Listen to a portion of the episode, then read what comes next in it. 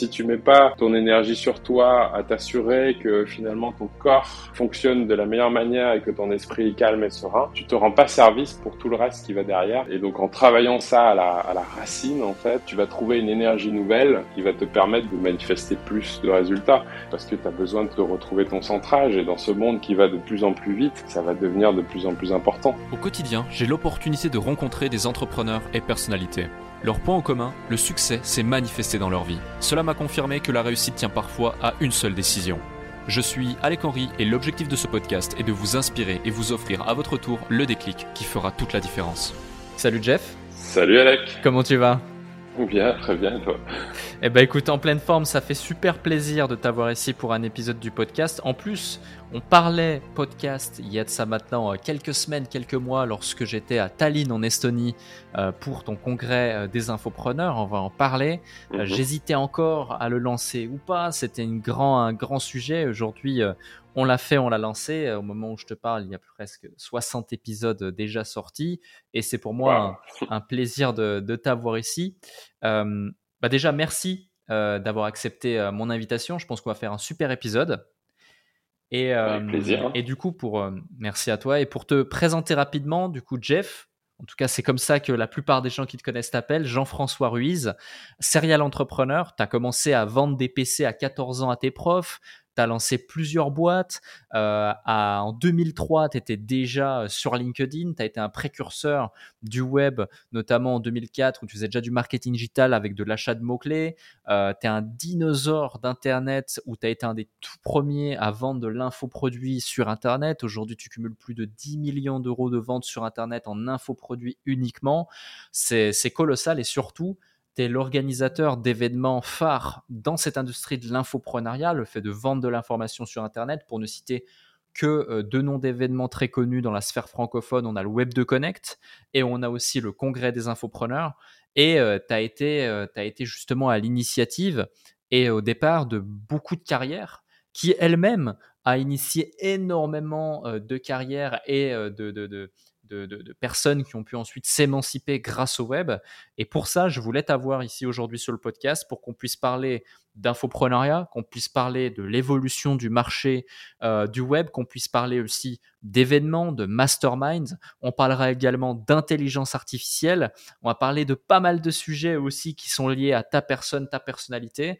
Mais avant qu'on évoque tous ces sujets, outre la petite présentation euh, que j'ai fait de toi, est-ce que tu veux bien te présenter plus concrètement pour celles et ceux qui ne te connaissent pas encore ah, Intéressant, je pense que tu as fait déjà une super présentation. Euh, merci. Euh, je dirais que euh, moi, je suis, je suis un entrepreneur né, on va dire. C'est-à-dire que j'ai toujours, toujours été intéressé à créer de la valeur et, et faire de l'argent avant tout pour payer mon Internet. Hein. Tu disais, je vendais des PC à mon collège, ça me permettait de financer mon Internet et mon Internet me permettait de financer d'autres choses.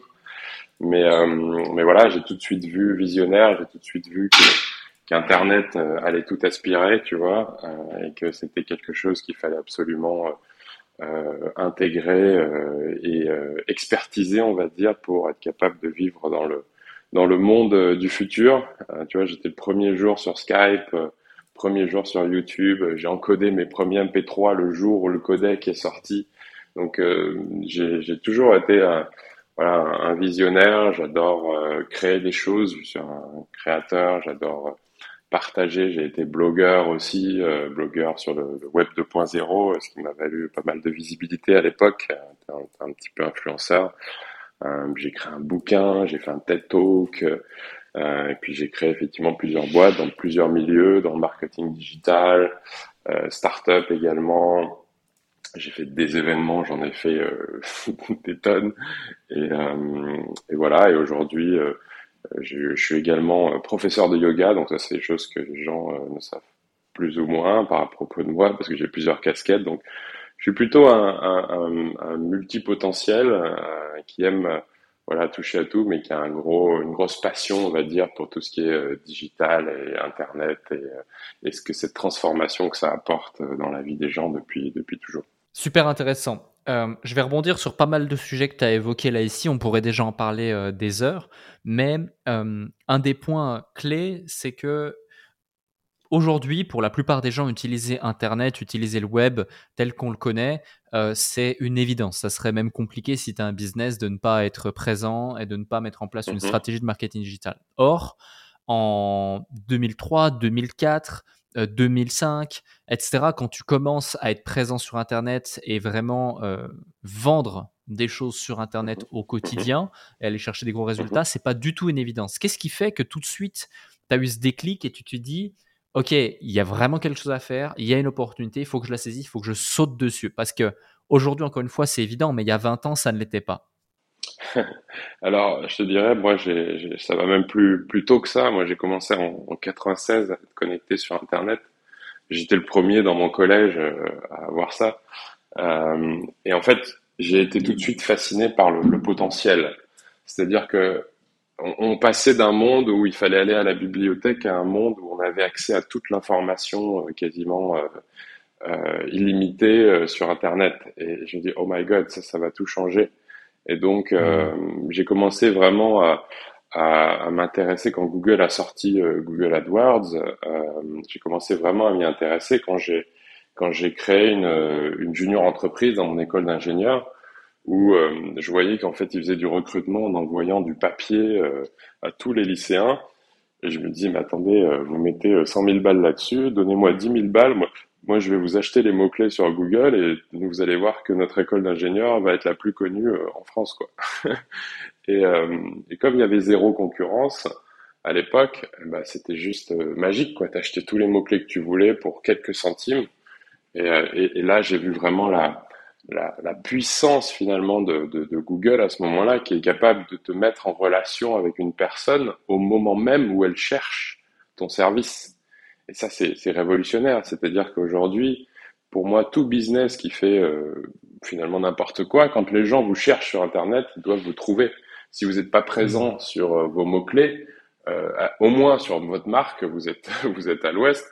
Mais si vous n'êtes pas présent sur vos mots-clés métiers, bah, vous perdez des opportunités de manière euh, importante. Et donc ça, j'ai tout de suite compris ça. J'ai compris que, en fait, euh, l'Internet allait être le, le- le carrefour euh, d'audience euh, du futur et qu'il fallait y être euh, en avance parce que euh, il y avait des spots à prendre. Hmm.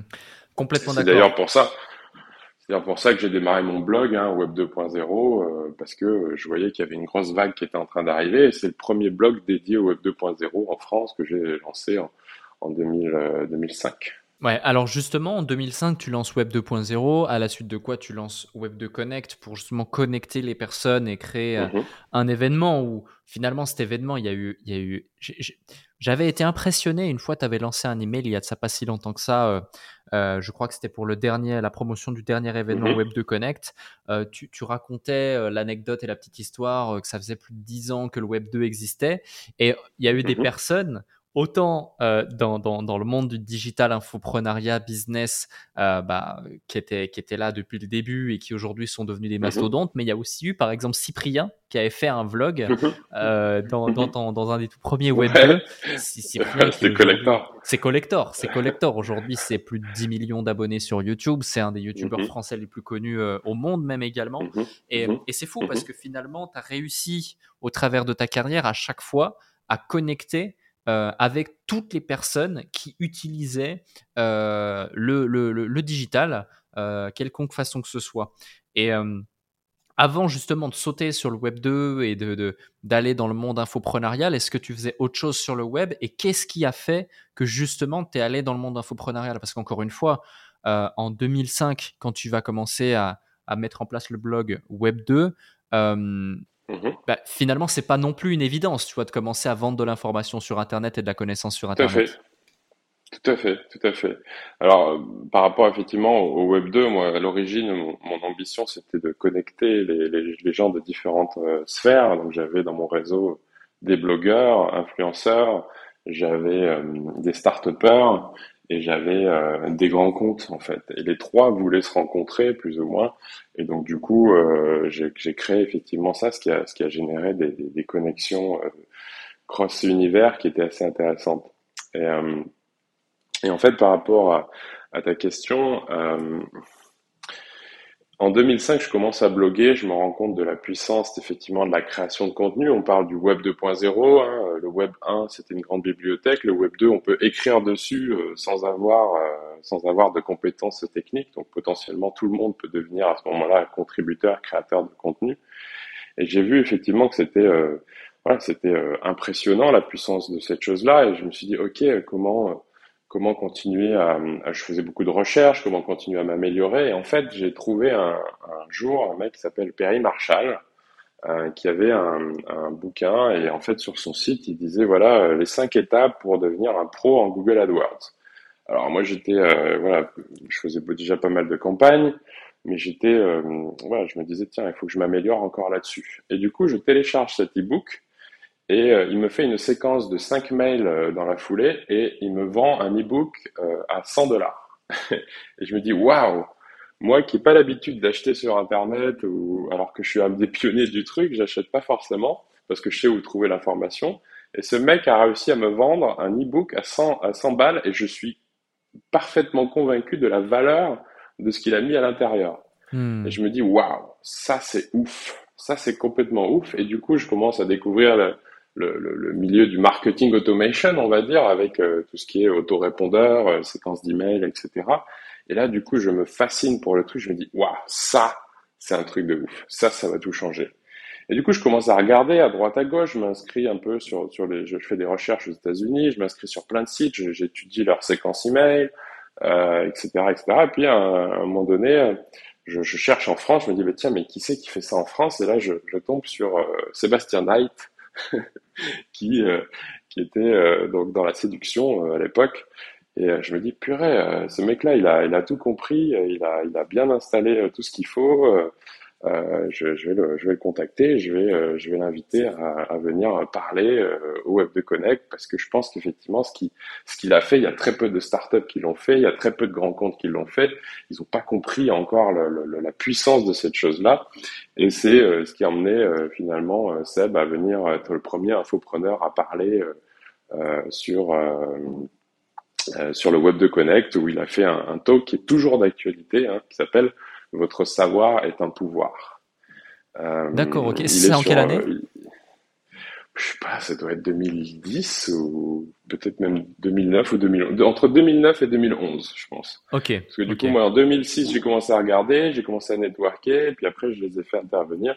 Puis après, j'ai connecté aussi avec Olivier Roland, parce que c'était aussi euh, un pote à, Seb, et puis David J. Et puis de là, en fait, j'ai commencé à découvrir effectivement ce, ce milieu des infopreneurs, cette, euh, ces gens qui faisaient de la vente d'informations sur Internet alors que tout semblait gratuit avec Google et qui arrivaient à faire des chiffres impressionnants. Euh, voilà, à l'époque, il y avait aussi Aurélien Macker euh, euh, qui avait fait les premiers lancements à demi-million d'euros. Ça avait fait grand bruit euh, à l'époque. Et, et, du coup, j'ai commencé à m'intéresser à ça.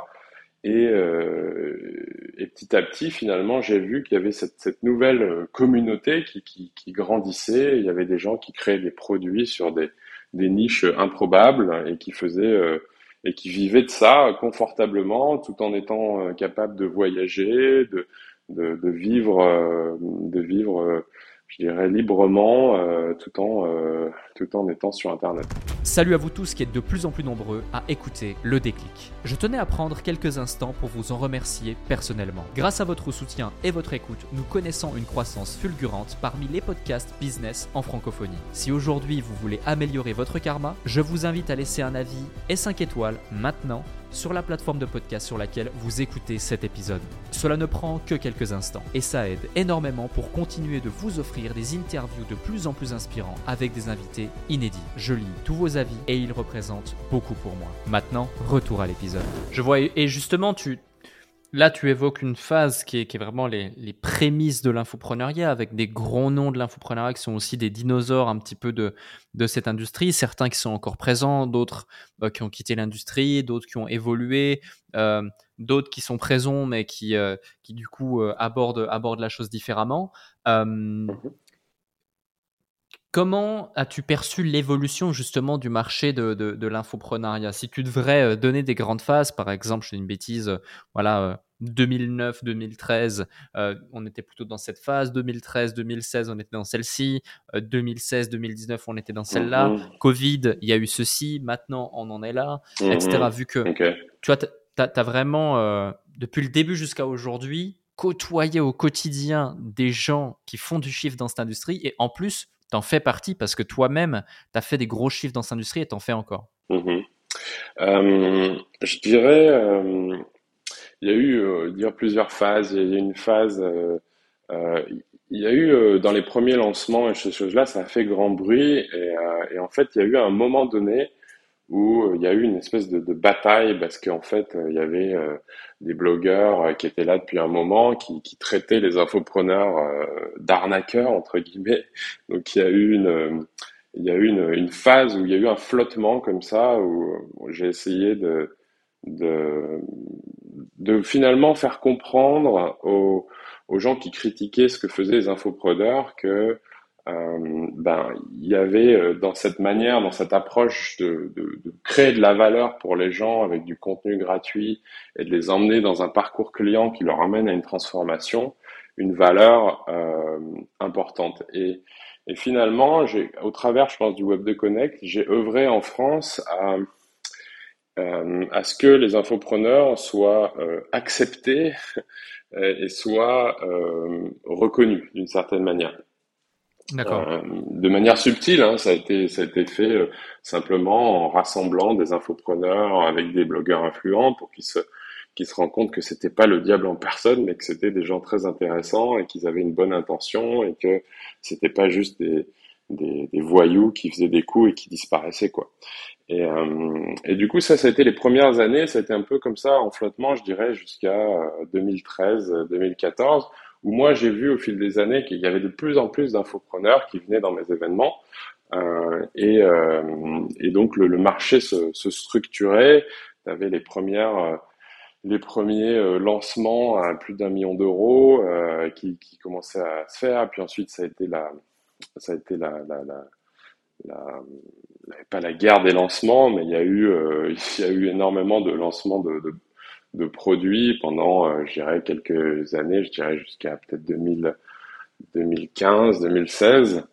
Euh, moi, j'ai créé le congrès en, 2014 parce qu'en fait, je voyais qu'il y avait de plus en plus d'infopreneurs au Web de Connect et, en fait, euh, je me suis dit, bah, il faut que je leur fasse un événement dédié parce que c'est mon, mon, segment le plus, le, le plus le plus important, que celui qui grossit le, plus dans, l'événement.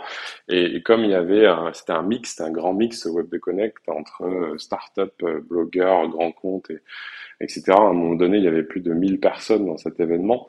Euh, il a fallu que je crée quelque chose spécifique. Donc ensuite, je dirais, on a été dans les prémices, voilà, entre euh, euh je dirais 2000, 2008, 2008, 2014. On a été vraiment dans le dans le dans l'émergence de la chose avec les premiers grands résultats.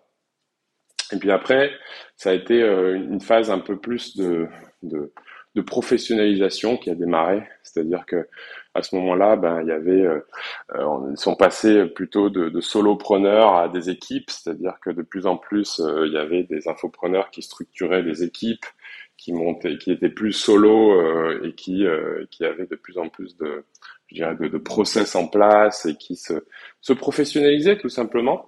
Et, euh, et donc ça, ça, ça a duré pendant, euh, ouais, je sais pas, 2000, 2000 jusqu'à 2018. On a eu moins de, il y a eu moins de lancements par la suite, c'est-à-dire que euh, il y a eu une espèce d'overdose de lancement à un moment donné. Euh, tout, tout, tout, le monde euh, shootait tout le monde, les prospects et, était, euh, était un petit peu assommé de, de, différentes campagnes de promotion les unes après les autres. Et donc ça s'est un peu tassé et il y a eu une émergence des, des webinaires. Moi, je faisais des webinaires tu vois, depuis 2008 en B2B. J'ai commencé à faire les premiers webinaires B2C en 2013.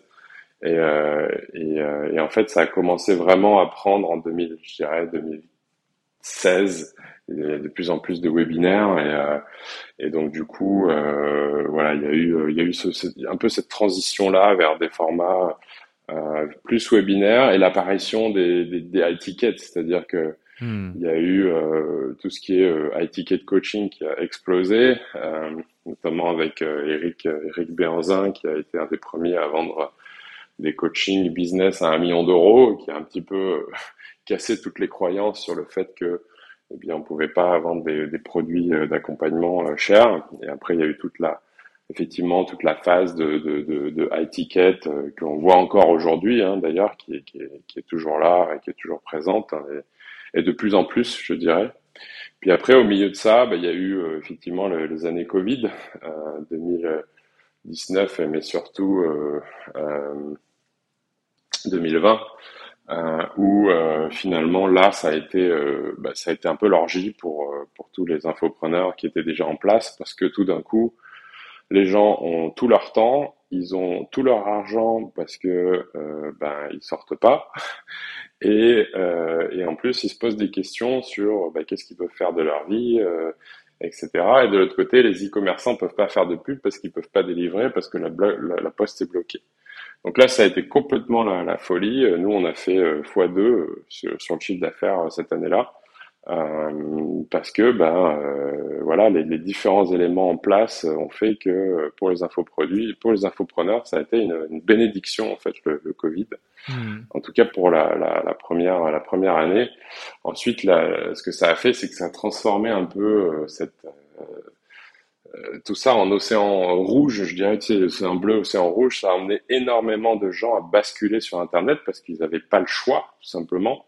Et aujourd'hui, ben, on est dans un, dans un marché qui est, qui est bien mature, qui est bien, bien rouge, où il y a énormément de, de concurrence. Tous les jours, moi, je vois des nouveaux infopreneurs dans mon, dans mon fil euh, Facebook euh, qui vendent tout et n'importe quoi. Donc, du coup, je dirais qu'aujourd'hui, ouais, on en est à cette phase où euh, c'est plus complexe parce qu'il y a plus de concurrence, euh, mais euh, voilà, c'est toujours c'est toujours là et ça sera toujours là d'une certaine manière parce que c'est on a toujours besoin, moi je pense qu'on aura toujours besoin euh, d'évoluer, d'apprendre, euh, de se développer.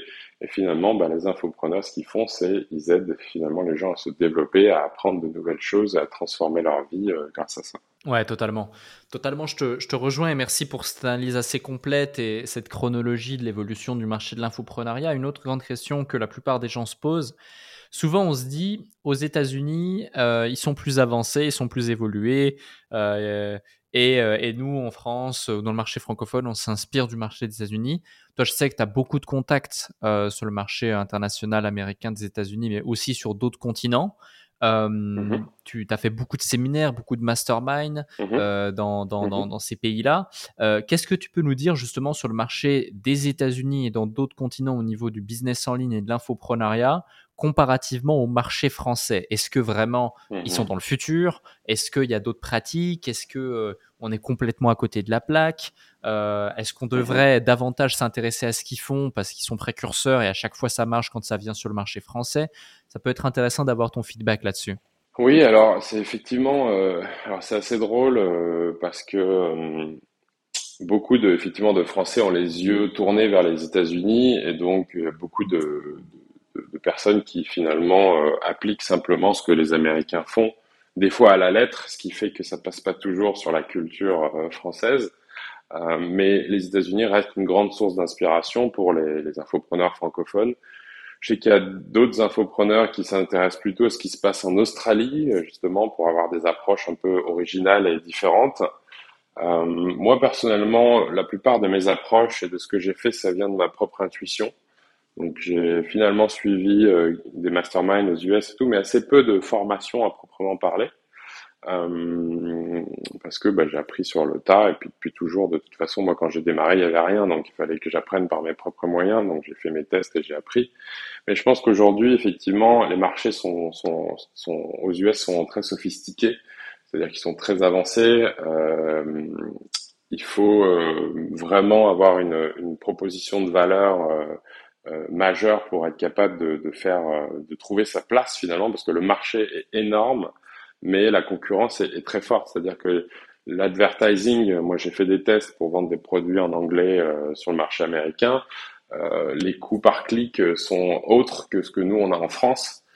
mais les volumes sont autres. C'est-à-dire qu'en fait, si vous arrivez aux États-Unis à, avoir un, produit qui fonctionne, tout de suite, vous faites des gros chiffres. Par contre, c'est plus difficile, je pense, à percer. Donc, donc ça, c'est c'est une chose. Après, il y a vraiment des différences culturelles, je dirais, dans le monde entier, parce que par exemple, moi j'ai été speaker au, Brésil dans une conférence euh, euh, organisée par euh, le, le ClickFunnels, le ClickFunnels brésilien, ça s'appelle Hotmart. donc j'ai été impressionné par la, la sophistication de, de, ce marché, la professionnalisation de ce marché et l'envie des acteurs dans ce, dans ce marché. C'est-à-dire que pour moi, ils sont presque limite plus avancés que les États-Unis. Euh, parce que ils ont euh, d'une certaine manière euh, beaucoup plus que, que les Américains. Et, euh, et, donc je pense que effectivement il y a, y a des choses à aller piocher, des approches à aller piocher dans ces dans ces marchés-là. En Russie également, moi j'ai des amis qui sont infopreneurs en Russie, j'ai parlé dans, dans leur conférence. ils, ils sont plus avancés en général que, nos marchés euh, francophones, je trouve. En tout cas, ils ont un professionnalisme que nous, on n'a pas encore. Alors, même si on se dit on a un marché développé, moi, je pense qu'effectivement, à l'international, il y a encore il y a encore des choses à apprendre parmi d'autres d'autres players. Donc puis après il y a des il y a des il y a des cultures qui sont aussi différentes, il y a des moi, j'ai un ami qui est au Japon. Ben, au Japon, les gens ont un peu plus de mal à dire non qu'en France. et donc, du coup, ben, ça a créé des, des, des, résultats de conversion qui sont différents juste par la culture. Euh, hmm. Donc, il y a plein de, plein de choses comme ça qui sont, euh, qui sont intéressantes à regarder. Moi, j'ai parlé aussi avec les Brésiliens. Du coup, euh, ils voulaient venir sur le marché français. Je parlais avec le traffic manager. Il me disait, je comprends pas les Français n'achètent pas. Qu'est-ce qui se passe? C'est quoi votre problème? Parce que parce qu'effectivement, les Français sont en général assez réticents, euh, méfiants, euh, et donc ils sont plus durs à, convaincre. Mais une fois qu'ils sont convaincus, ils y vont à fond. Euh, donc c'est des différences culturelles que l'on voit et qui, qui, sont bah, des fois difficiles à adresser parce que pour les Brésiliens, eux, ils sont un peu plus spontanés, donc ils achètent plus facilement mais peut-être qu'il laisse plus aussi tomber derrière. Hmm. Euh, donc il y a, y a, toutes ces différences euh, culturelles qu'il faut prendre en compte quand on quand on veut faire des choses à l'international. Et euh, pour ce qui est, euh, je dirais, des sources d'inspiration, ouais, moi je, je regarderais euh, beaucoup ce qui se fait euh, au Brésil, en Russie, surtout en Russie là, parce que bah, comme il y a eu la guerre, etc., ils ont dû se, se réinventer, trouver d'autres solutions. Euh, voire même aller sur le marché anglophone. Donc il y a beaucoup de Russes qui sont qui ont dit ok, ben avec la guerre c'est la c'est la mouise. On va se on va se concentrer sur les marchés anglophones. Donc il y a beaucoup de Russes qui arrivent sur les marchés anglophones euh, avec euh, avec ce qui se passe. Ouais. Je, je, vois tout à fait, je te remercie pour ces éléments de réponse. Tu as cité l'Australie, tu as cité les États-Unis, tu as cité le Brésil, la Russie, le Japon. Euh, et, euh, et, je sais que tu as, même un, un, un, panel euh, d'invités, d'interlocuteurs, de contacts assez large dans le monde entier qui sont tous euh, dans le business en ligne et dans l'infoprenariat à des très hauts niveaux de revenus. J'ai pu en rencontrer euh, certains d'entre eux grâce à toi, parce que tu les invites aussi dans tes séminaires, dans tes événements. beaucoup de gens qui nous écoutent ont compris la puissance du réseau, ont compris la puissance du network. On va parler après de la puissance aussi des masterminds. Mais rares ont, comme toi, la capacité à réussir à connecter avec des gens d'une extrême qualité qui sont parmi les leaders les numéros un dans leur pays, voire dans leur continent, euh, aussi facilement. Qu'est-ce qui fait que tu as cette capacité euh, à pouvoir justement attirer ou en tout cas connecter avec des gens comme ça? Parce qu'effectivement, à chaque fois, tu m'as bluffé en invitant euh, le numéro un euh, du Japon, le numéro un euh, de la Russie, mhm. le numéro un de ci ou de ça. Et en plus, derrière, pas juste les invités, mais carrément rentrer dans leur cercle proche, devenir un vrai mhm. contact de qualité avec et pouvoir même travailler avec eux. Mhm. Alors c'est une, une, bonne question. Je suis pas sûr que je peux vraiment répondre parce que c'est un peu quelque chose d'inné chez moi. J'ai toujours été euh, au bon moment, au bon endroit et avec les bonnes personnes. Donc, je ne peux pas vraiment te, te donner d'astuces par rapport à ça parce que dans mon expérience, c'est simplement euh, une question de, de curiosité, de d'être vraiment intéressé par ce que font les gens et de, de, finalement de suivre ce que la vie nous apporte. Tu vois, moi je crois que on rencontre pas les gens par hasard. Euh, c'est peut-être ça en fait qui fait la différence. Je crois qu'on rencontre pas les gens par hasard et qu'en fait si on creuse, euh, eh bien on découvre des choses euh, qui euh, créent de la valeur dans notre vie. Et en fait, euh, la plupart du temps, ça, ça, ça a commencé par euh, voilà de la curiosité, rencontrer certaines personnes et à partir de là créer de la valeur auprès de ces personnes et puis, euh, bah, naturellement, les choses se font parce qu'elles te parlent d'une autre personne, d'une autre personne. Euh, et puis, en fait, des fois, ça a été simplement, tu vois, euh, ça a été simplement de, de, comment dire, ce que moi j'appelle de l'intentional networking.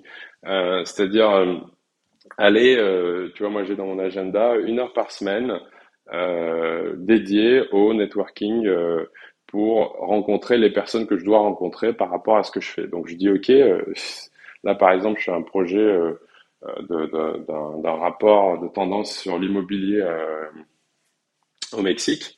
Et en fait bah, ce que j'ai ce fait c'est que je dis ok qu'il faut qui, qui c'est qu'il faut que j'interviewe par rapport à ça? Ok il faut que j'interviewe des promoteurs bah, j'ai pris LinkedIn, j'ai pris LinkedIn, j'ai tapé, euh, j'ai tapé le nom des meilleurs promoteurs. Non, j'ai pris d'abord ChatGPT. J'ai dit donne-moi les meilleurs promoteurs euh, en Mexique, et ensuite je suis allé sur euh, sur LinkedIn et j'ai tapé directement le, le directeur euh, de, de, de la de la structure et, et directement j'ai eu une interview genre dans la semaine quoi, tu vois. Et, et en fait, des fois, je pense que les gens se mettent des limites à toucher telle ou telle personne. Et en fait, comme, comme les gens semblent, euh, semblent tellement euh, élevés, etc., bah, personne les contacte, en fait, parce qu'ils disent non, il va jamais me répondre, etc. Donc, en fait, des fois, il faut aller un peu au culot. Euh, c'est simplement dire, bah, ok, euh, cette personne, c'est un être humain, comme tout le monde. si je le contacte avec quelque chose qui a de la valeur et que, et que j'arrive en mode, ouais, apporteur de valeur plutôt que celui qui prend de la valeur, bah là, tu peux accéder à finalement tout le monde. Et puis comme moi, je suis sur LinkedIn, tu vois, depuis 2003, je dois avoir 15 000 contacts dans mon, dans mon réseau direct. Euh, au fil des années, bah, je sais que je peux accéder à n'importe qui, euh, à un degré 2 ou 3, je vais trouver euh, je vais trouver l'introduction qu'il faut. Donc, je veux dire, ça a été un mélange de finalement builder le network tout au, tout au long de, ma carrière, avec de la curiosité et euh, quelquefois des, actions intentionnelles où je dis, OK, c'est cette personne qu'il me faut et euh, je vais la chercher et je vais la trouver. quoi. Hmm, complètement. Complètement d'accord. C'est super intéressant et euh, je pense que la plupart des gens devraient, devraient oser contacter et oser finalement faire preuve d'audace. Faire preuve d'audace c'est euh, ça. ça, ouvre tellement de portes et tellement d'opportunités euh, que, que, que, pour moi c'est inestimable. Et moi-même l'ayant expérimenté dans d'autres sphères dans d'autres niveaux euh, je peux que je peux que le confirmer un autre sujet également, c'est le Web 2 Connect. Euh, le Web 2 Connect, mhm. pour situer un petit peu les gens, on en a parlé en début d'épisode, euh, euh, c'est un événement qui regroupe différents acteurs dans le Web 2, donc marketing digital, business en ligne, mais aussi influenceurs, entrepreneurs qui utilisent le web, etc. etc. C'est un événement qui a duré pendant près de 10 années ou plus de 10 années. qui regroupait à chaque fois plusieurs dizaines, voire plusieurs centaines de personnes, avec à chaque fois des intervenants, etc. Et là, euh, bah, l'année dernière, 2022, tu as fait la dernière édition du Web 2 Connect, en, tout cas euh, dans cette, euh, dans cette forme-là. j'ai pu, pu être présent, en tout cas, passer, passer te dire bonjour, comme à chaque fois j'apprécie, puis voir deux, trois personnes, parce que finalement, tu as tellement fédéré les gens qui viennent à tes séminaires et qui, qui te connaissent depuis des années que finalement, c'est un peu un lieu de rendez-vous euh, mhm. aussi, en plus des stratégies et des, euh, et des différentes tactiques. Euh, le Web 2, tu, aujourd'hui, tu, tu l'as vendu. Mhm. On parle souvent du fait de vendre une boîte, vendre une marque, mhm. éventuellement vendre un business en ligne ou vendre une base mail, mais on a rarement l'opportunité de parler à quelqu'un qui a vendu un événement. Dans quelle dynamique, dans quelle posture on est lorsqu'on veut vendre un événement, comment ça se valorise un événement, et euh, s'il y a deux, trois trucs euh, que tu peux nous partager à l'égard justement de, cette expérience que tu as vécue? Alors, euh, c'est marrant parce que effectivement, l'événement, je voulais, je voulais le faire pour la dernière fois, le, sa 14, 14e édition, au 13 ou 13e ou 14e. Et en fait, euh, je, voulais me... Parce que organiser des événements, c'est beaucoup d'énergie. Et euh, comme j'ai déjà le congrès des infopreneurs qui me demande pas mal d'énergie, j'ai aussi effectivement le web de j'avais aussi le web de connect. À un moment donné, j'ai dit ok, il faut que je me concentre sur un événement, celui qui m'apporte le plus et celui qui crée le plus de valeur. Et donc du coup, je dis ok, je vais me concentrer sur le congrès des infopreneurs. Mais euh, en fait, du coup, je me suis dit bon, bah, je vais laisser euh, finalement le web de connect euh, de côté et, voilà, je vais arrêter. Et donc j'ai envoyé simplement un email à ma liste en disant bah voilà, j'arrête, c'est la dernière fois que je le fais, machin, etc. Et en fait, j'avais pas l'intention de le vendre en fait au départ. C'est ça qui est drôle, c'est que j'avais pas l'intention de le vendre. Je dis ok, c'est la dernière. Et là, j'ai des gens dans mon réseau qui me disent non, mais attends, tu peux pas arrêter comme ça, c'est trop bien ce que tu fais euh, nous, on veut faire un événement, mais en fait, peut-être que du coup, on peut simplement euh, récupérer, racheter le Web de Connect et, et, builder à partir de ça. Je dis bah ouais, euh, pourquoi pas? Et du coup, finalement, on a discuté. Ça s'est fait assez vite parce que finalement, les personnes qui m'ont contacté, donc c'est Laura et Aurélien de, de, la Familia, qui sont des, des, des serial entrepreneurs. avec l'envie de vraiment voilà builder grossir grossir leur empire et j'ai vraiment raisonné avec leurs valeurs et ce qu'ils voulaient en faire. Et à partir de là, je dis bah banco, hein, vous avez euh, vous avez le profil, euh, euh, faisons-le quoi. C'était plus, c'était même pas tellement une question de, de, de, de business ou de vendre le truc, c'était plutôt l'idée de passer le flambeau plus qu'autre chose. Donc on n'a pas été, j'ai pas été non plus euh, voilà hyper dans la négociation à essayer de chercher à faire le maximum de profit ou quoi que ce soit. J'ai plutôt cherché à, à trouver la valeur juste. Euh, et à partir de là, euh, m'assurer qu'il y a une continuité dans, dans, dans cet événement que, que j'ai créé. Et, euh, et, à partir de là, pour la valorisation d'un projet, effectivement, d'une marque, d'une entreprise, euh, ce qui a de la valeur dans, dans une boîte, c'est les marques, c'est euh, les, les noms de domaine, la liste, l'équipe et les process, euh, pour être capable de faire tourner finalement la machine. Et donc du coup, euh, à partir de là, bah, on s'est simplement basé sur euh, les revenus euh, de la billetterie des, des, événements sur les trois dernières années, et puis une, une, moyenne de ça hein, qui, qui, a permis finalement de valoriser la, la, la, boîte. Comme on ferait pour vendre une boîte, en fait, en général, quand tu vends une boîte, tu regardes bah, comment la boîte elle se développe sur les trois dernières années et euh, quel est son potentiel de, de, développement? Et à partir de là tu fais ton, ton évaluation et, euh, et, tu peux voilà tu peux tu peux revendre ce que tu fais Complètement, complètement. Il y, a, il y, a, quelque chose aussi qui est important à souligner, c'est que Web2 Connect euh, a tellement résonné dans l'esprit des gens que c'est devenu une marque à part entière et c'est pas un événement qui est directement corrélé à ta personne. Euh, même mmh. parfois, tu vois, euh, Aujourd'hui, je te connais, donc euh, je parle de Jeff euh, à gauche, à droite, etc. Les gros acteurs te connaissent, mais il m'est arrivé mhm. parfois de dire euh, ah mais tu vas à l'event de Jeff? Ah bon, c'est quoi l'event de Jeff Web 2 Connect, c'est qui Et du coup, quand on dit Web 2 Connect ou Congrès des infopreneurs, bon, en général, c'est plus Web 2 Connect. Voilà, que ça, ça arrivé. Ah ouais, je connais. Et, et c'est intéressant. Et pour en parler aussi du Congrès des infopreneurs, moi, c'est un événement qui m'a marqué. Tu dois être le, seul, si ce n'est l'un des deux événements qui m'est marqué euh, en francophonie.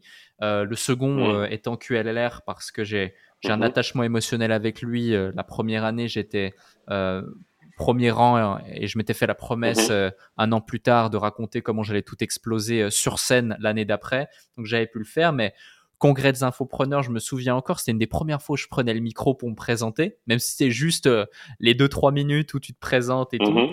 Euh, c'était c'était où? Attends, pas que je te bêtise, je crois que c'était à Berlin, euh, l'édition de Berlin ou l'édition de en Grèce, Athènes ou enfin, j'en ai fait, je les ai, j'en ai fait trois quatre. Et euh, t'es un petit peu, t'as été considéré des années et des années par comme étant le mastermind des masterminds.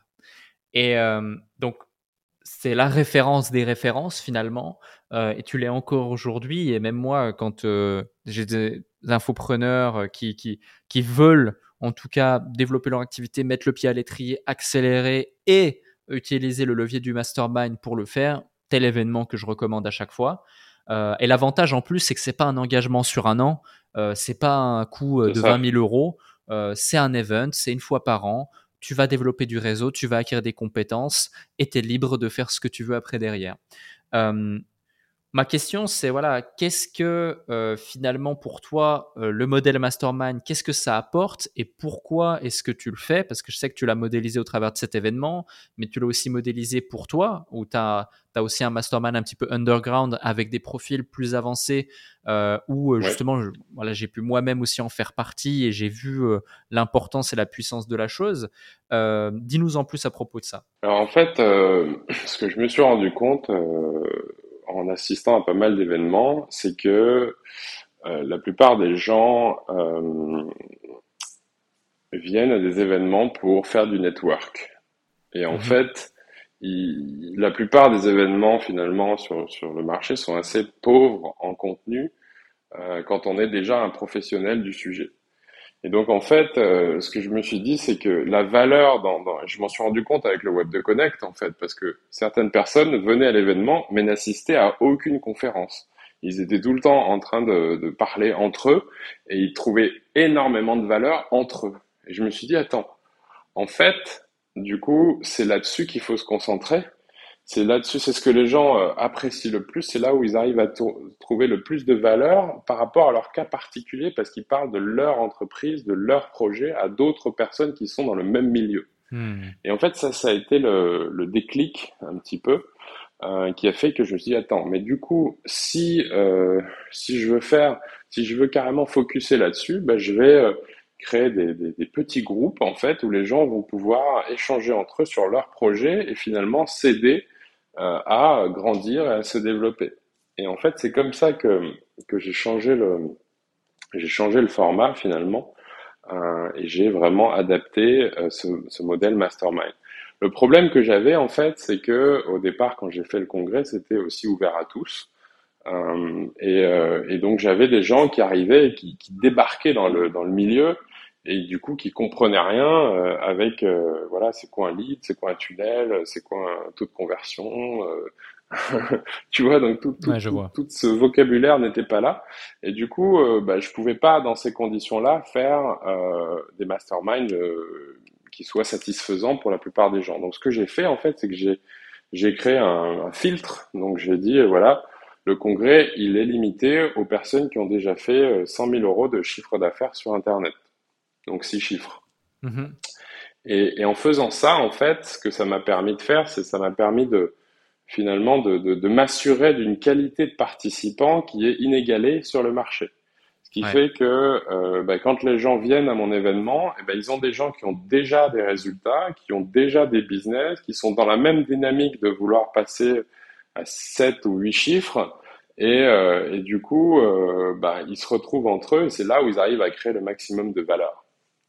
Et donc moi, au fil des années, j'ai euh, effectivement euh, peaufiné le, le, système qui fait que bah, aujourd'hui, moi, je pense qu'effectivement, euh, cet événement, c'est un, un, game changer pour les gens qui y viennent parce que ils vont prendre des contacts, des idées, des stratégies et du concret pour leur business. C'est-à-dire que quand tu ressors de cet événement, en général, tu as du mal à dormir parce que tu es tellement excité que tu as tellement de, de, choses à mettre en place et à explorer et à, et à optimiser que euh, voilà, en général, tu es, bon pour, euh, pour plusieurs mois d'implémentation euh, de, tout ce que tu as pu prendre et apprendre pendant, cette, pendant cet événement. Ouais, ouais, complètement d'accord. l'ayant, l'ayant moi-même vécu à plusieurs reprises, ayant même encore récemment, il y a de ça quelques, quelques semaines de ça, envoyé un email à la base entrepreneurs.com pour mettre en avant ton, ton congrès, je peux que le, je peux que le confirmer dans le sens où bah, déjà tu vois lorsque j'ai démarré, tu as certains acteurs comme par exemple Yann Darwin qui démarrait seulement euh, dans l'infoprenariat, mhm. etc. Et, euh, et qui après euh, a explosé. Donc c'est pas grâce au congrès, mais je veux dire, ne serait-ce que dans la, la, la, qualité des profils qui sont là, il y a aussi une certaine détermination pour la plupart d'entre eux, et c'est le début justement d'une belle histoire qui est en train de s'écrire.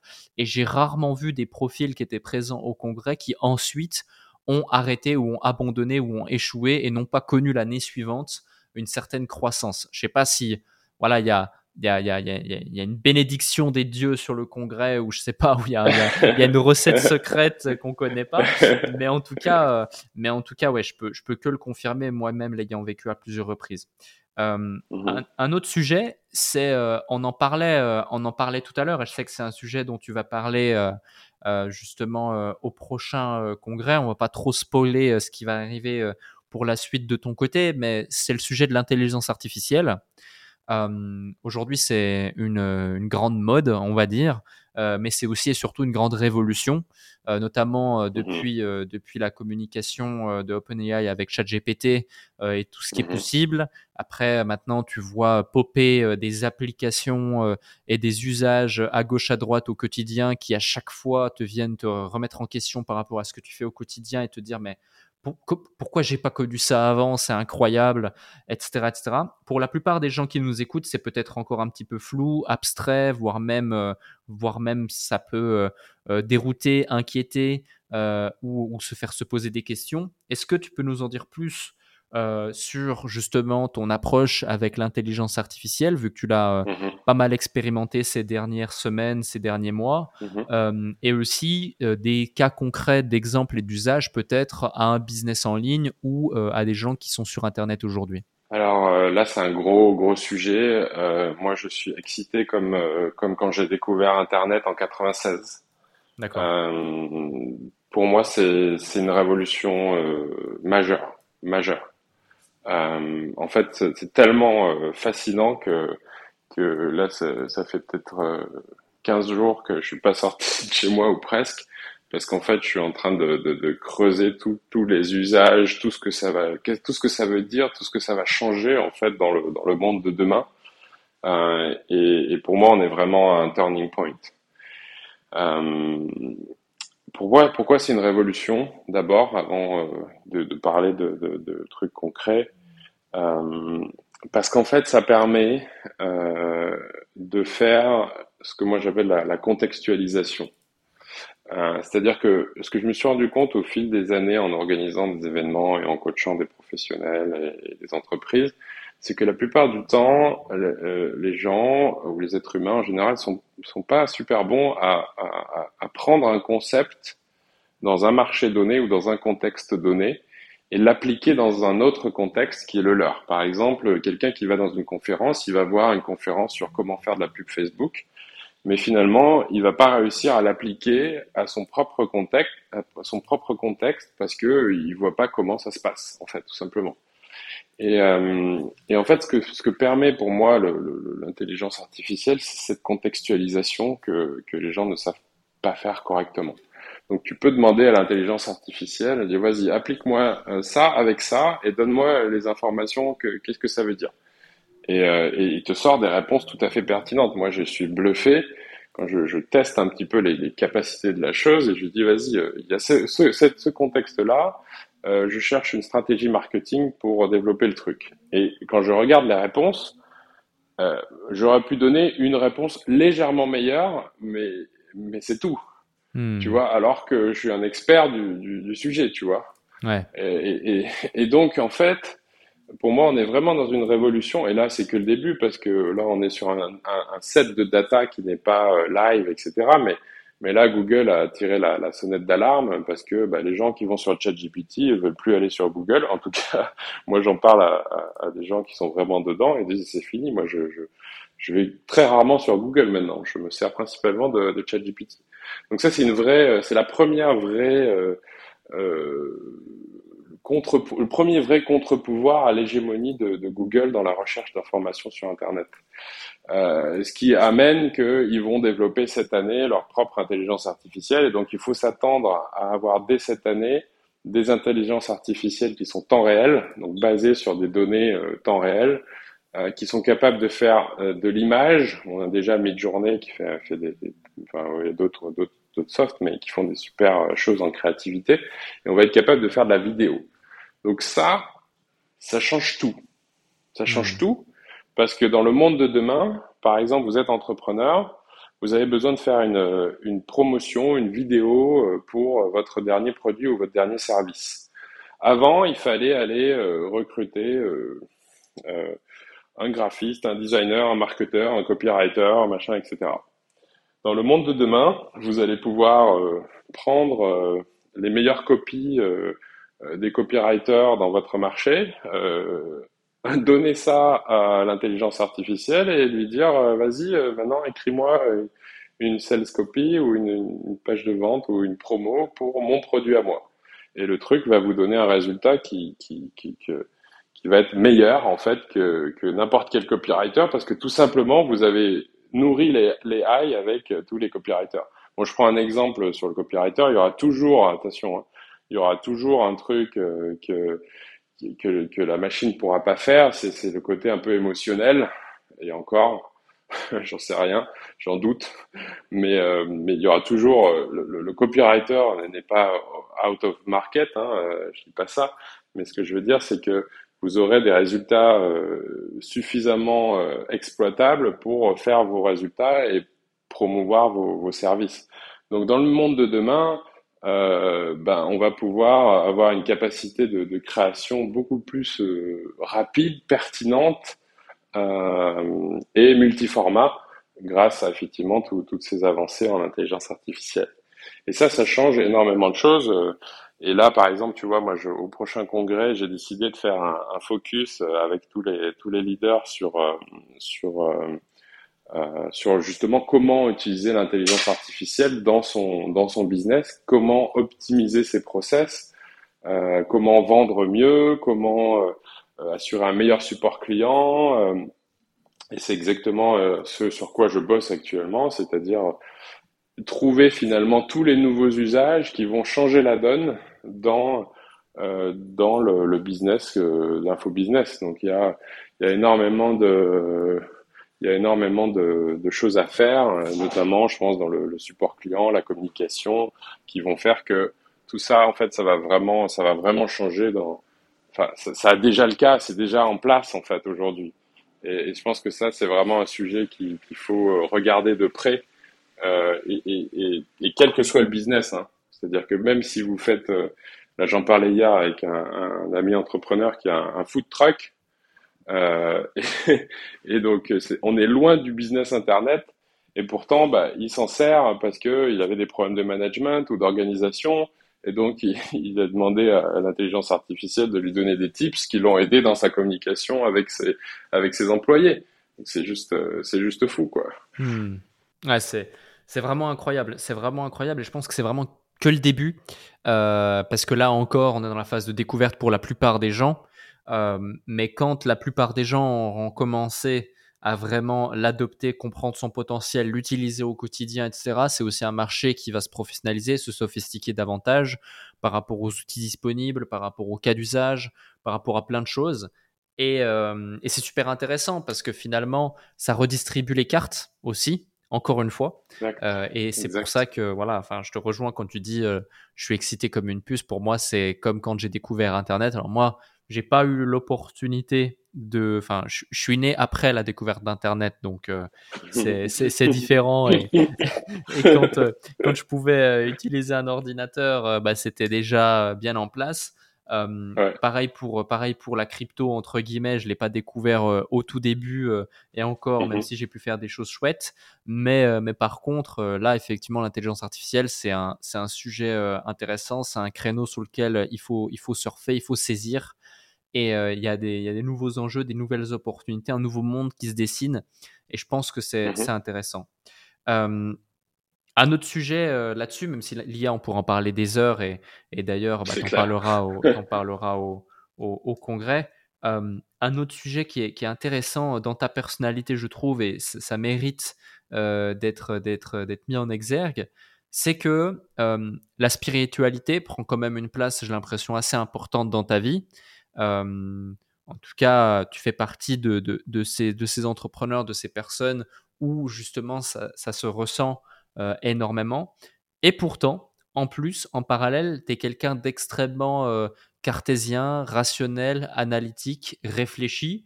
Et souvent, en tout cas, c'est ma croyance, quand je rencontrais des gens très, très spirituels, un peu émotionnels et intéressés et, comment dirais-je, attiré euh, par des choses liées à la spiritualité, euh, je retrouvais pas ce côté justement cartésien, logique, rationnel, mmh analytique, mmh marketing, etc. Et je pense que ça fait, ça fait, ça fait vraiment ta force. est-ce que à la base, tu es, un, un, analytique pardon, cartésien, rationnel, et tu es allé chercher la spiritualité, et, en trouvant la spiritualité, eh bien, ça t'a apporté quelque chose pour, pour devenir une meilleure personne et pour avoir un niveau de bonheur que tu as aujourd'hui dans ta vie, un niveau d'équilibre que tu as aujourd'hui dans ta vie? Ou est-ce que à la base, tu étais déjà quelqu'un attiré naturellement par la spiritualité et par tout ça et tu as utilisé l'analytique, le, rationnel pour justement t'offrir la vie que tu voulais avoir, c'est-à-dire acquérir cette liberté et cette capacité à pouvoir faire tout ce que tu veux quand tu veux, voyager, euh, travailler avec qui tu veux quand tu veux, euh, que tu as aujourd'hui? Alors c'est euh, c'est intéressant, c'est une bonne question. Moi j'ai été euh, euh, élevé dans une famille cartésienne. Donc mon père est ingénieur. du coup il a fallu que j'obtienne aussi un diplôme d'ingénieur. donc donc j'ai été j'ai été mis dans ce dans ce moule là, mais au fond de moi j'ai toujours eu une intuition que j'avais euh, j'avais certaines capacités, notamment euh, dans la, ressentir les gens en fait, euh, lire un peu lire dans la tête des gens. donc ça c'est assez, c'était là, mais tu vois, je dis non, mais en fait c'est pas vrai, tu te racontes des histoires, machin, etc. Et, et en fait, ce qui s'est passé, c'est que j'ai pas tellement cherché la spiritualité, la spiritualité est venue à moi. C'est-à-dire que et après, j'ai des explications euh, un peu plus pour ça maintenant, parce que j'ai fait plus de recherches. Mais euh, en fait, euh, la plupart des gens ont des cycles dans la vie. Tu peux, en fait, ça peut paraître assez fou ce que je vais dire, mais le moment où, où, tu es né, ton jour de naissance, ton ta date de naissance et, et ton heure de naissance a une, a une signification en fait. Ça a une, une influence sur tout le reste de ta vie. C'est comme si le moment où tu t'incarnes, où tu prends ta première respiration, eh bien, va influencer euh, le reste de ta vie. Et, euh, c'est comme des grands courants dans ta vie. Tu vois, tu découvres ça en numérologie, notamment, tu as des cycles où, euh, bah, tu vois, de 0 à 31 ans, tu vas être dans cette, cette phase, de 31 à, à 50, 60, tu es dans cette phase, et à la fin, tu as une autre phase. Et en fait, euh, moi, euh, le truc qu'il y a, c'est que ma première phase de vie, c'était vraiment euh, dédié sur euh, succès, matérialité, réussir dans la matière. Et donc c'est pour ça que très tôt j'ai été entrepreneur parce que c'était c'était mon drive en fait. C'était vraiment voilà réussir par tous les moyens. voilà, je rêvais d'être entrepreneur et de faire beaucoup d'argent et, et j'étais obsédé par ça en fait. Et et en fait, ça a changé. Et ça, ça m'a valu des problèmes parce que du coup, à l'âge de 30, 31, j'étais euh, burné en fait. J'étais, j'ai tellement forcé, j'ai hmm. tellement euh, euh, bossé. Euh, tu vois, je me suis lancé en tant qu'agence marketing pendant 5 ans. J'ai pas pris un week-end, pas pris une vacance, et je bossais de 7h à 23h, voire minuit. Donc, donc j'ai vraiment. puis j'avais pris du poids. J'étais vraiment pas bien. J'avais, j'avais physiquement, j'étais burné quoi. Et en fait, euh, pareil, mon, mon, ex était aussi dans, dans, une situation de stress. Et puis un jour, elle est rentrée, elle m'a dit Tiens, euh, pourquoi on ferait pas du yoga, tu vois? Je regarde, je dis Moi, du yoga, mais jamais, tu vois, jamais. Regarde, je suis pas souple, je suis en surpoids, euh, va faire ça de ton côté, mais laisse-moi tranquille. Et en fait, elle a insisté, j'ai accepté. Et en fait, le premier cours de yoga que j'ai pris, en fait, ça a complètement finalement changé ma vie parce que, en fait, pour la première fois depuis des années, ma tête s'est arrêtée. D'accord. C'est-à-dire que moi, j'avais une tête qui fonctionne à 2000, 2000%, tu vois. Donc, je réfléchissais à plein de trucs, je créais plein de trucs, etc. Mais du coup, j'arrêtais, je, je m'arrêtais jamais. Et, euh, et, en fait, cette séance de yoga m'a arrêté la tête et j'ai été dans un paix intérieure que j'avais pas ressenti depuis des années. Et le lendemain, je dis ah putain, mais c'est vachement bien, ça faut, qu'on retente. Et puis du coup, j'ai commencé à faire ça. Et puis euh, j'ai pris un cours par semaine. Et puis de un cours par semaine, je suis allé faire une retraite de yoga. Et puis là, je suis revenu. Et j'étais tellement sur un nuage, je me dis attends, attends, c'est pas possible. J'arrive dans le métro parisien, je vois des zombies partout. Je dis non, non, non, non, non, non. Les gars, c'est pas possible. Vous pouvez pas rester dans ce niveau d'énergie. Il faut que vous connaissiez les, les bénéfices du yoga. Et là, je suis parti dans une mission où je dis bon, il faut que je il faut que j'explique à 100 000 personnes les, bénéfices du yoga et il faut que je transforme 100 000 personnes à faire du yoga. Et quand j'ai posé cette intention, bah juste en deux, un ou deux mois après, j'avais fait un, le premier défi de yoga en ligne et on avait fait 100 euh, 000 personnes en un mois. Incroyable. Juste complètement. juste complètement fou. Et en fait, de là, j'ai effectivement creusé et développé, rencontré le, développement personnel et spirituel, et j'ai monté l'académie du, développement personnel en, en 2013. Et, là, on est devenu bah, leader sur la formation en ligne au développement personnel. Et là, j'ai fait des, centaines de programmes en fait en développement personnel. J'ai recherché j'ai regardé tout ce qui se fait, euh, euh, voilà, en étant curieux finalement et sans juger euh, des choses. Et j'ai appris énormément de choses.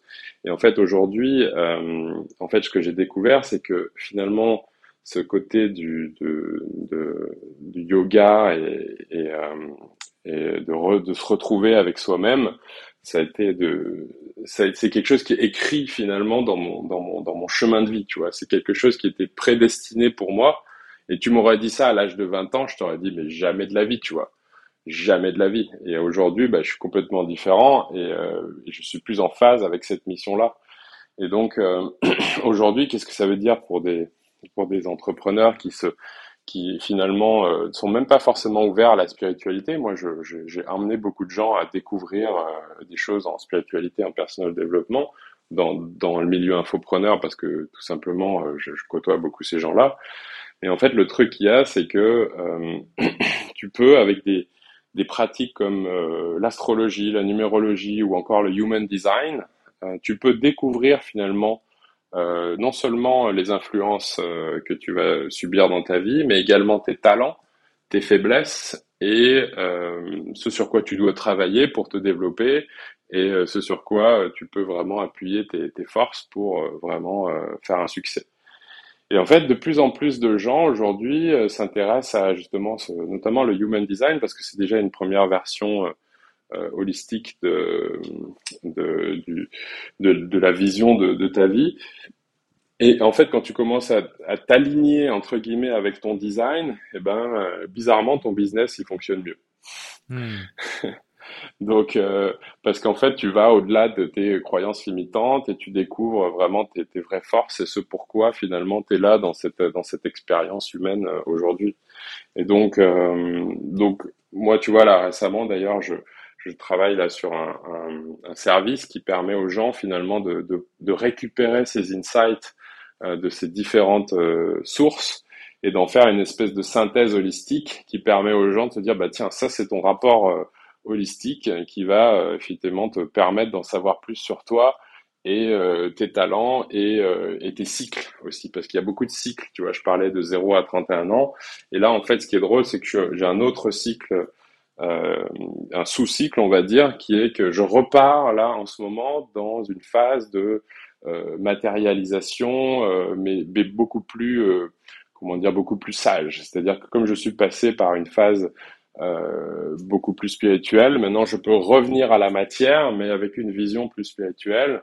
Et, du coup, je ressens un peu l'excitation que j'avais euh, au tout début de, ma carrière d'Internet, au début de mes premiers pas d'Internet, parce que c'est dans, c'est dans mon cycle, c'est dans ma, c'est dans ma, c'est dans ma, c'est dans ma phase en fait. Ok, ok, je vois. J'ai bien fait de te poser cette question parce qu'elle est super intéressante et même des fois ça me ça me fait revenir à certaines discussions qu'on a pu avoir euh, vu que tu m'as vu aussi euh, grandir et évoluer un petit peu dans ce monde qu'est l'infoprenariat où euh, où j'avais des phases de mode hustle mode à fond en mode machine mm-hmm. robot à mm-hmm. travailler comme un fou et tu me disais ouais tu, tu verras, euh, c'est bien, c'est top, continue, mais calme-toi un peu. Et puis, euh, et puis ensuite, maintenant où je travaille, je travaille toujours autant, euh, mais différemment et plus intelligemment, mais surtout j'ai trouvé un équilibre dans ma vie qui est différent et qui fait que mmh. ça dégage aussi une énergie qui est différente. Et tu m'avais fait notamment ce, ce retour, moi qui suis pas forcément euh, euh, spiritualité ou autre. Euh, j'essaye, j'essaye de, de, de, plus en plus parce que j'en vois aussi les bienfaits. Euh, et, mmh et, je suis quelqu'un qui a cette capacité d'être ouvert d'esprit et de se remettre en question constamment. Donc c'est pour ça que même par exemple, tu vois, quand je quand je viens au congrès, je faisais partie des, des rares courageux qui osaient se réveiller très tôt le matin pour faire la session de yoga avec toi. Exact, exact, exact, exact. Mais, euh, mais du coup, euh, du coup, ouais, ouais, je vois, je vois tout à fait. Je vois tout à fait. C'est super intéressant d'avoir ce, ce retour d'expérience et je pense que beaucoup de gens euh, devraient avoir la présence d'esprit d'oser, ne serait-ce que se remettre en question pour reconsidérer certaines choses dans leur façon de penser ou leur quotidien parce que ça peut, ça peut apporter, ça peut apporter beaucoup. et finalement, ça peut aussi donner un sens à, ce qu'on mmh fait parce que certains peuvent perdre, peuvent perdre le sens de ce qu'ils font. Moi, à un moment donné, c'est ce qui m'était arrivé. Finalement, ok, tu es visible, tu fais ci, tu fais ça, tu fais du cash, mais finalement, pourquoi est-ce que tu as commencé à le faire? Est-ce que ça fait toujours autant de sens? Et ça, c'est important. Ça, c'est très important. Et, c'est là où c'est vraiment intéressant d'aller creuser ces, ces choses-là dont j'ai parlé juste avant parce que tu vas trouver des, des, des analyses, des, des, choses very, very deep, tu vois, vraiment profond sur, sur toi qui vont te permettre d'amorcer des réflexions et des alignements et des changements. Hmm. Et, euh, et, et, puis c'est super aussi intéressant de faire ça, tu vois, par exemple en, en mode couple aussi ou en mode famille. C'est-à-dire quand tu connais, euh, par exemple, le design de ton partenaire, euh, et ben, euh, du coup, tu comprends pourquoi vous avez des challenges parce que toi, tu as un autre design euh, et, donc du coup, il y a des moments où ça frictionne. Et, euh, et, tu peux du coup mieux appréhender ces choses-là parce que en fait tu comprends mieux la personne en face. C'est pareil pour tes gamins. Tu vois, moi si j'avais si j'avais découvert tous ces trucs-là quand j'étais gamin, je pense que ma vie aurait été euh, différente. Tu vois, hmm. j'ai pas que j'ai une vie euh, compliquée ou horrible ou quoi que ce soit, mais euh, c'est sûr que j'aurais été plus en, plus avancé que ce que je suis aujourd'hui. Parce que quand tu sais ces choses-là, ben tu peux justement élever tes gamins dans, dans, dans, leur plein potentiel, ou en tout cas sur, euh, sur certaines zones que, euh, qui, qui, qui, qu'ils ont des, des, facilités naturelles, euh, ne serait-ce que parce qu'ils sont arrivés à ce moment-là, tu vois. Ouais, Donc, Euh, non, mais complètement. Complètement, c'est une version un petit peu plus évoluée du MBTI. Euh, qui te permet, euh, voilà, qui te permet d'identifier les gens. Beaucoup, beaucoup plus en fait, parce que MBTI c'est basé sur la, la personnalité. C'est ça. Là, tu as des choses qui vont, enfin, je sais pas si tu as déjà fait, mais mais ça, ça, te laisse sur le cul. Hein. Moi, je, je, la première fois que j'ai fait un, un, rapport numérologique, en fait, je crois que c'était en 2009, où justement j'étais en train d'analyser le, le, le, le, parcours euh, marketing que ce, ce, cette personne qui vendait euh, ce, ce, rapport faisait. Et franchement, j'étais sur le cul. J'étais sur le cul. Je pouvais pas y croire, en fait. Ça a été mmh. vraiment... Euh, ça a été vraiment quelque chose. Et depuis, tu vois, moi, ça fait maintenant 12, 12 13 ans que je, que je creuse ça. Et là, j'ai des nouvelles compréhensions euh, qui permettent. En fait, moi, je trouve que c'est un super outil de, de, de, coaching pour entrepreneurs parce que moi, ce que je vois, si tu veux, dans mes masterminds, euh, c'est que des fois, en fait, et même assez souvent, le, le, le, le, limiting, le limiting euh, factor dans ta, dans ta croissance, c'est pas le marché, c'est pas les autres, c'est pas ton équipe, c'est toi. 100%. C'est toi. 100% d'accord. Et, et, donc, du coup, euh, euh ben, en fait, quand tu as euh, des gens qui te comprennent et qui voient où est-ce que des fois tu as, des, as des challenges et qui te permettent d'avoir une autre perspective et de changer ta vision de toi-même, eh ben, du coup, tu changes les résultats de la personne. Et donc ça, c'est hyper intéressant pour effectivement eh bien, explorer euh, ses croyances et euh, trouver de nouveaux angles pour pouvoir effectivement s'aligner et développer son, business. Complètement. Complètement d'accord, complètement d'accord avec toi et c'est super intéressant euh, de, de, le mettre, de le mettre en évidence, mettre, mettre ce point-là en, en exergue. Et même moi, quand j'ai des gens en coaching, alors je, je, le mets, je le mets en exergue de façon différente peut-être pour transformer ou casser ces plafonds de verre ou permettre aux gens de, d'aller chercher, d'aller avancer sur autre chose. Mais, mais effectivement, souvent la personne, elle détient déjà la méthodologie, elle détient déjà la stratégie, elle détient déjà la réponse à ces questions, mhm. mais il y a un truc qui bloque d'un point de vue mindset ou personnel qui fait mhm. que elle n'a mhm. pas encore les résultats qu'elle voudrait. Et c'est souvent soit psychologique ou soit peu importe, mais, euh, mais c'est exactement, euh, c'est exactement pareil, super intéressant.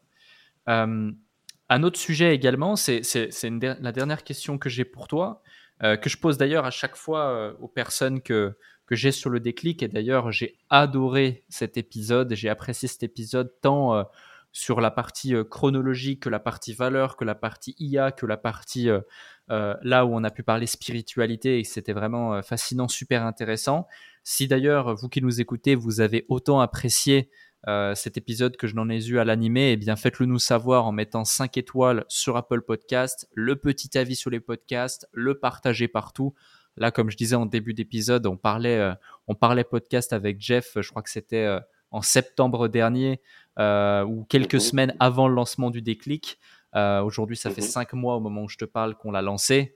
on, Mhm. est, on est numéro 4 entrepreneuriat francophone, tout, tout épisode, toute, toute série confondue. Donc c'est vraiment top et c'est grâce à vous qui nous écoutez que c'est possible. Donc continuez à donner du soutien, du support. Donc ça fait super plaisir. Mais ceci étant dit, à chaque fois, je, demande à l'invité euh, qui est présent ici de nous partager en fin d'épisode euh, vraiment ta carte blanche là-dessus, euh, le truc qui, dans ta vie, dans ta carrière professionnelle, mais aussi dans ton parcours personnel, le truc qui a limite créé une transformation euh, euh, identitaire chez toi ou qui t'a fait remettre en question énormément de choses. Ça peut être un challenge, ça Mhm. peut être une situation, ça peut être peu importe. Euh, quelque chose que tu n'as pas encore évoqué dans cet épisode, bien entendu, mais vraiment un truc que tu as envie de partager et qui peut faire du bien ou qui peut faire gagner des années peut-être entières à celles et ceux qui nous écoutent. Encore une fois, ta carte blanche. Mhm. Euh, écoute, j'en ai déjà un peu parlé malheureusement, donc euh, je, vais, quand même me refaire ça parce qu'il y a vraiment ce, turning point du yoga pour moi. En fait, je vais aller un peu plus loin parce que j'ai toujours, avant ça, j'ai toujours cru que le, cerveau ou le, mind, le mindset était plus plus puissant que le corps. C'est-à-dire que j'utilisais euh, finalement mes capacités mentales euh, pour euh, obtenir ce que je souhaitais dans la vie. Et je ne considérais pas mon corps comme étant quelque chose de d'aussi puissant que, que ma tête en fait. Et, et ce que j'ai trouvé en fait, c'est que finalement, bah, comme mon corps était en souffrance euh, et euh, que j'étais en surpoids et que j'avais tous ces, ces, problèmes à l'âge de 30 ans, euh, ben c'est qu'en fait euh, quand ton corps va pas bien ta tête ne peut pas aussi bien fonctionner et, euh, et ça c'est juste mécanique physique chimique c'est-à-dire que si tu bouges pas ton corps si tu respires pas si tu prends pas le temps d'arrêter ton cerveau pour faire des pauses euh, je veux dire tu fais pas des pompes toute la journée tu vois quand tu vas à la gym ou, quoi, tu, tu, tu, fais des pauses, tu fais des sets, tu fais des pauses.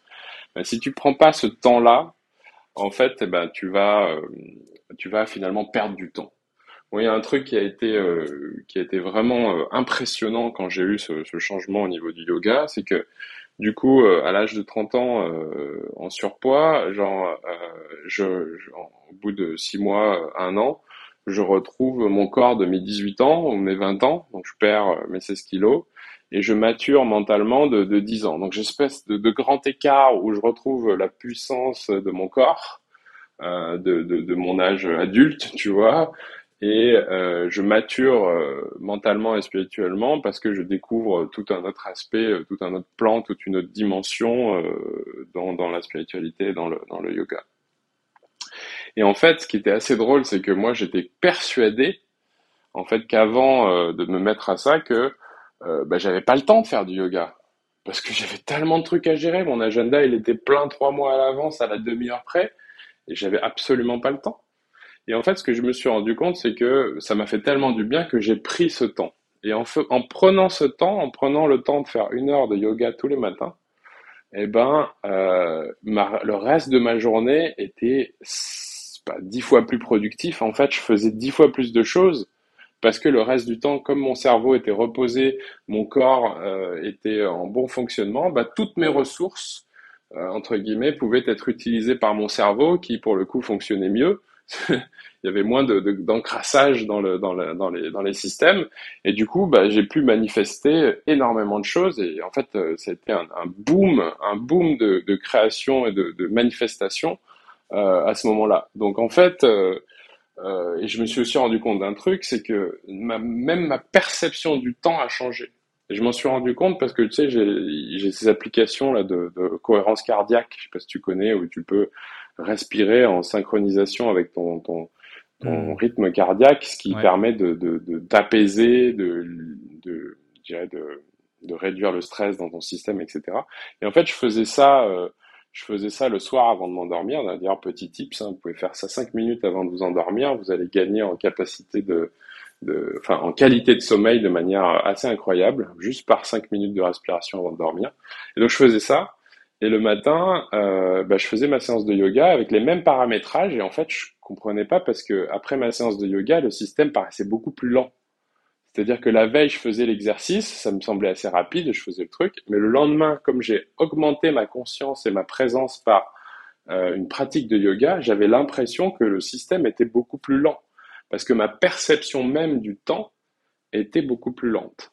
Et donc, en augmentant sa vitalité, sa qualité de vie, sa nourriture, euh, eh bien, on, donne à son corps euh, le maximum de potentiel pour que euh, finalement son esprit se développe de la meilleure manière. Donc, donc ouais, c'est un gros, un gros truc. Et j'en parlais une fois avec un, j'ai eu l'occasion de parler avec un, milliardaire euh, russe à Bali, un des, gars qui a fondé le, PayPal euh, russe. Et je lui demandais, mais c'est, tu sais, c'est quoi, euh, c'est quoi tes challenges dans la vie? Parce que maintenant, tu es blindé. En gros, tu as fait tout ce que tu voulais, tu as, tellement d'argent que tu pourras jamais l'utiliser. c'est quoi tes challenges? Et il me disait, en fait, il me disait exactement ça. Il me dit, je travaille actuellement sur ma perception du temps. Je dis, waouh, cool. le mec qui te dit, en gros, j'ai réussi euh, tout ce que je voulais en, entrepreneuriat et maintenant, ce qui m'intéresse, c'est, être capable de modifier ma perception du temps. Ok. je du coup, je lui disais, bah, tu sais, euh, le yoga, ça peut t'aider à ça. Euh, machin, fait, ah ouais, et tout. Je dis, bah, écoute, je te fais un cours de yoga dans quelques jours. et puis, tu, tu verras, tu me diras ce que t'en penses, quoi. et donc, du coup, du coup, je pense qu'effectivement, euh, voilà, mon conseil, le, le truc vraiment, euh, c'est d'abord, c'est un peu comme si euh, dans, dans, un avion, tu sais, tu, tu mets d'abord le masque à oxygène sur toi avant d'aller le mettre sur l'enfant qui est à côté. Bah, là, c'est un peu pareil, c'est-à-dire que si tu mets pas ton énergie sur toi à t'assurer que finalement ton corps et, fonctionne de la meilleure manière et que ton esprit est calme et serein, bah, tu, tu, tu, te rends pas service pour tout le reste qui va derrière. Et, euh, et donc en travaillant ça à la, à la racine, en fait, bah, tu vas trouver une énergie nouvelle qui va te permettre de, manifester plus de résultats. Et c'est pas un, tu sais, euh, c'est pas un hasard euh, que, euh, par exemple, les gens dans la Silicon Valley, ils avaient des meditation rooms à Twitter et ce genre de trucs parce que parce que tu as besoin de, de, retrouver ton centrage et dans ce monde qui va de plus en plus vite, ça va devenir de plus en plus important. Ouais, complètement d'accord. Complètement d'accord et c'est super intéressant euh, que tu nous partages tous ces éléments encore une fois. Donc merci pour ça, merci pour ces partages et surtout aussi merci pour cet épisode euh, durant lequel j'ai eu beaucoup de plaisir euh, à, partager ce moment avec toi.